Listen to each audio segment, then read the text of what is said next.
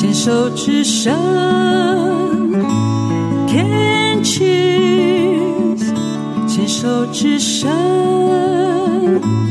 ，Can cheers。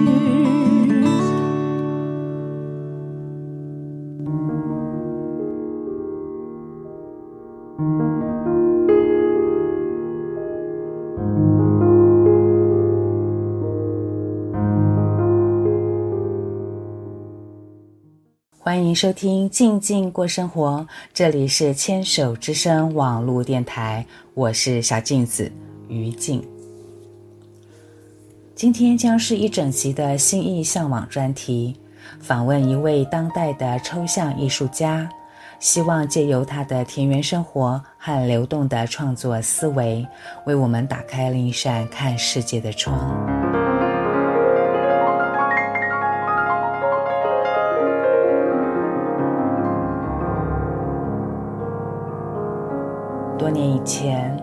我注意到一位女性艺术家的作品。她的抽象创作带着一种轻盈的游走，或许激昂，或者低吟，却没有其他部分抽象画作给人的那种深沉压迫感。看她的画面表现，是会微笑，会放松，会想跟着一起舞动。他就是自称老泉农妇、宅居正大后山、勤耕雨途的徐碧华。今年五月初，在一枝独秀 Art Solo 会场当中，见到了娇小、很有精神的徐碧华老师，当下就和老师约访，几经波折，终于在八月初成行。我兴奋地开车上山，满心欢喜地拜访他的生活创作空间。老师的先生引我进门后，就一路介绍前院种的果树和植栽，满园不刻意雕琢的绿意，让人满心欢喜地享受男主人的引导。进入屋内，自然顺着他的手指方向望去。空间穿透的前方是落地窗外的一片菜圃和周围大树，屋子里满满的香气，飘在上层的是烤面包出炉的味道，另外还有股香甜的气味，我猜那是蒸竹笋。视觉气息所形成的氛围，闲适的山居生活韵味已经完整呈现在我的眼前。徐老师正忙着切面包，准备点心、水果，接着就带我上三楼的画室。画室的近景是樟树的部分树冠和姿态多变的枝干，远景则是从旁边的农舍、茶园延伸出去到木栅地区，看得到一零一和更远的观音山。我心里就想啊，这样的画室。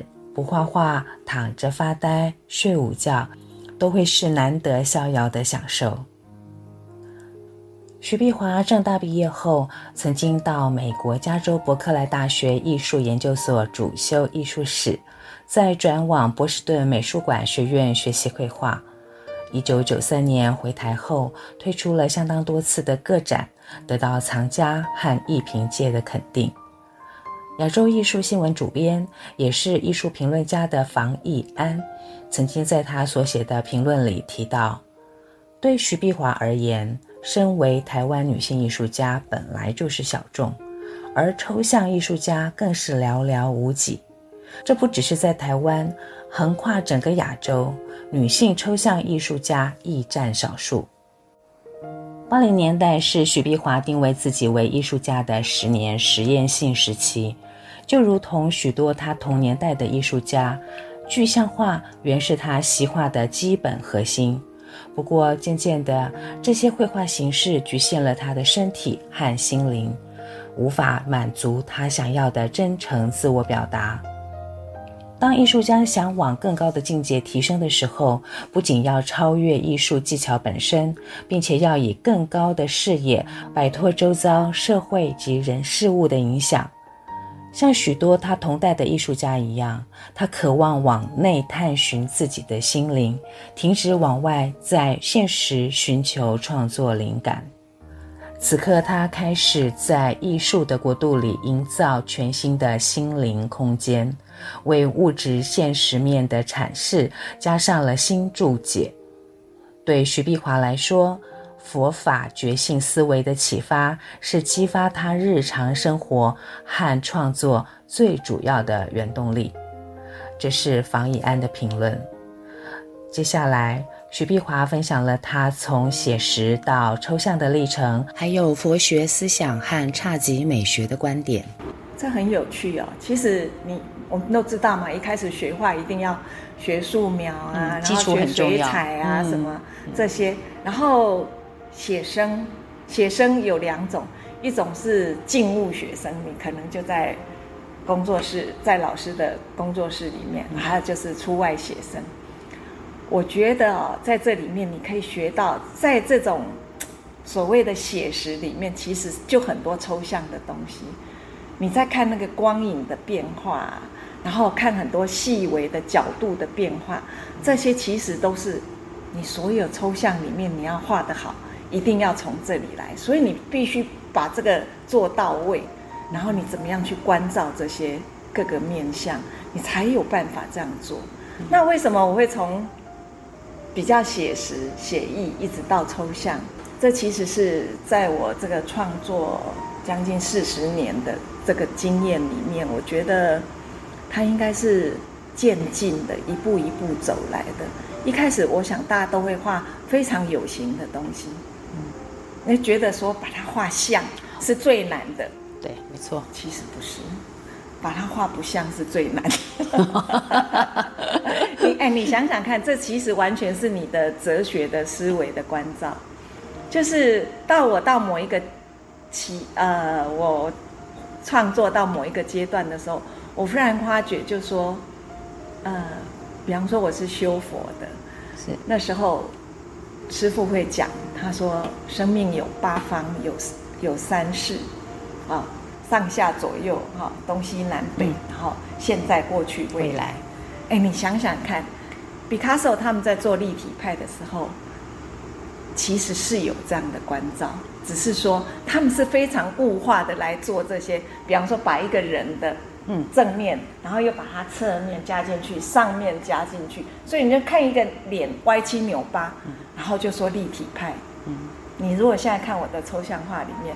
其实，even 你画一个三角形，或它里面的线条跟后面背景的关系，我都是让它穿梭非常多个面向去做的。这如果你没有把写实做好，你没有一开始去仔细的观察那些东西，你是没有办法做这些在虚实之间怎么样把这经营好。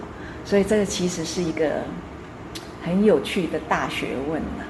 那你是大概多久以前开始转化成全部都是画抽象？呃，在我一九九四年从美国回来，还是从美国回来的？我在东芝东芝画廊展画的时候，那一次我开始真正的把抽象推出来。所以那时候我还记得刘先生刘焕宪老板，他就跟我说：“老师，你可不可以？”呃，也展你原来看得到形象的东西，然后也抽象的东西，所以我那次就把这两种哦一起展，让大家可以看得出来，哎，这艺术家是怎么样变化。可是那时候我觉得我的抽象的东西哦，还是带了很多具象的的影子。可是就是可以让人家看得出来啊、哦，就说哎，这个艺术家是怎么样去。转换的，这样人家比较容易接受这种抽象。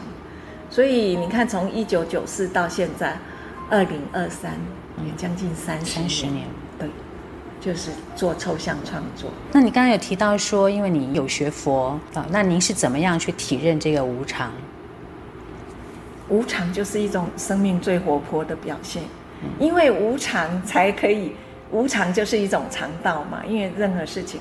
都是有成住坏空的，所以这个我觉得第一，它是影响到你的，呃，处世哲学。你会知道，没有什么东西是完美的。嗯，这其实就是跟侘寂美学非常有关的。嗯，侘寂美学里面也是体会到生命的无常，嗯，因为它从禅禅宗来的嘛。嗯，他体会到生命的无常，所以他可以在这里面，因为无常，所以你要体悟当下，享受当下，安住当下，这些会让你会去仔细的。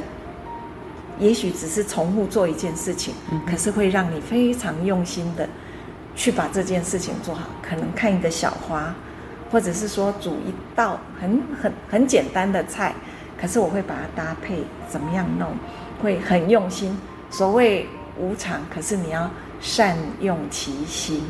我觉得这一定要搭配在一起，这个就变得整个生命境界就不一样了。嗯，对。那所以就是，你刚才讲到侘寂美学哈，我们是我们知道是说它是从中国的佛法的禅宗这边它所演变出来的，只是到了日本去的时候，日本人把它发挥到极致，嗯，对不对？所以他们接受所谓的无常，也就是能够接受不完美，是对不对？然后所谓的他可以在接受的那个当下的那个感觉。在我们的创作过程当中，就尤其是在您的创作过程当中，是不是也是会有这样子的一个阶段？就是你先体悟了无常之后，然后呢，呃，也可以接受他的不完美，或者是说接受他的不够完整，在创在你的作品里头，你知道这要花多少？生命多少时间？对呀、啊，我就是在想，我很好奇啊。以前 可能这样我都觉得不好的话，对。可是我现在去关照它就不一样，我就觉得哇，这有非常生命里面本真本质的部分，其实就是这样。你就觉得哇，这才是活生生的生命力呀、啊，不是那么完美的。嗯哼，这是我在关照他的时候。嗯哼，那当然我在创作的过程里面，他就是加加减减，我才能够造出这样。不是最后我要把它造成完美，我绝对没有要把它完美，因为没完没了。其实每一幅画都还可以继续，这就是生命嘛。对对呀，even 像我，你知道我很喜欢画连坐、二连坐、三连坐、四连坐，其实我可能旁边再加一幅。空白的话，我又可以继续开始延展它，所以这种就是也是一种无常。你看它多活泼，我没有给自己设限，就像这个生命就是这么无常，你干嘛去设这种线呢？嗯，那你画地自限，你一直要要求完美，那你不是就很痛苦了？嗯，所以这是两个层面，一个就是你在思考跟欣赏的层面，一个就是我在创作的层面，这两个其实。跟侘寂美学其实都很有关系。其实最后他是幸福的，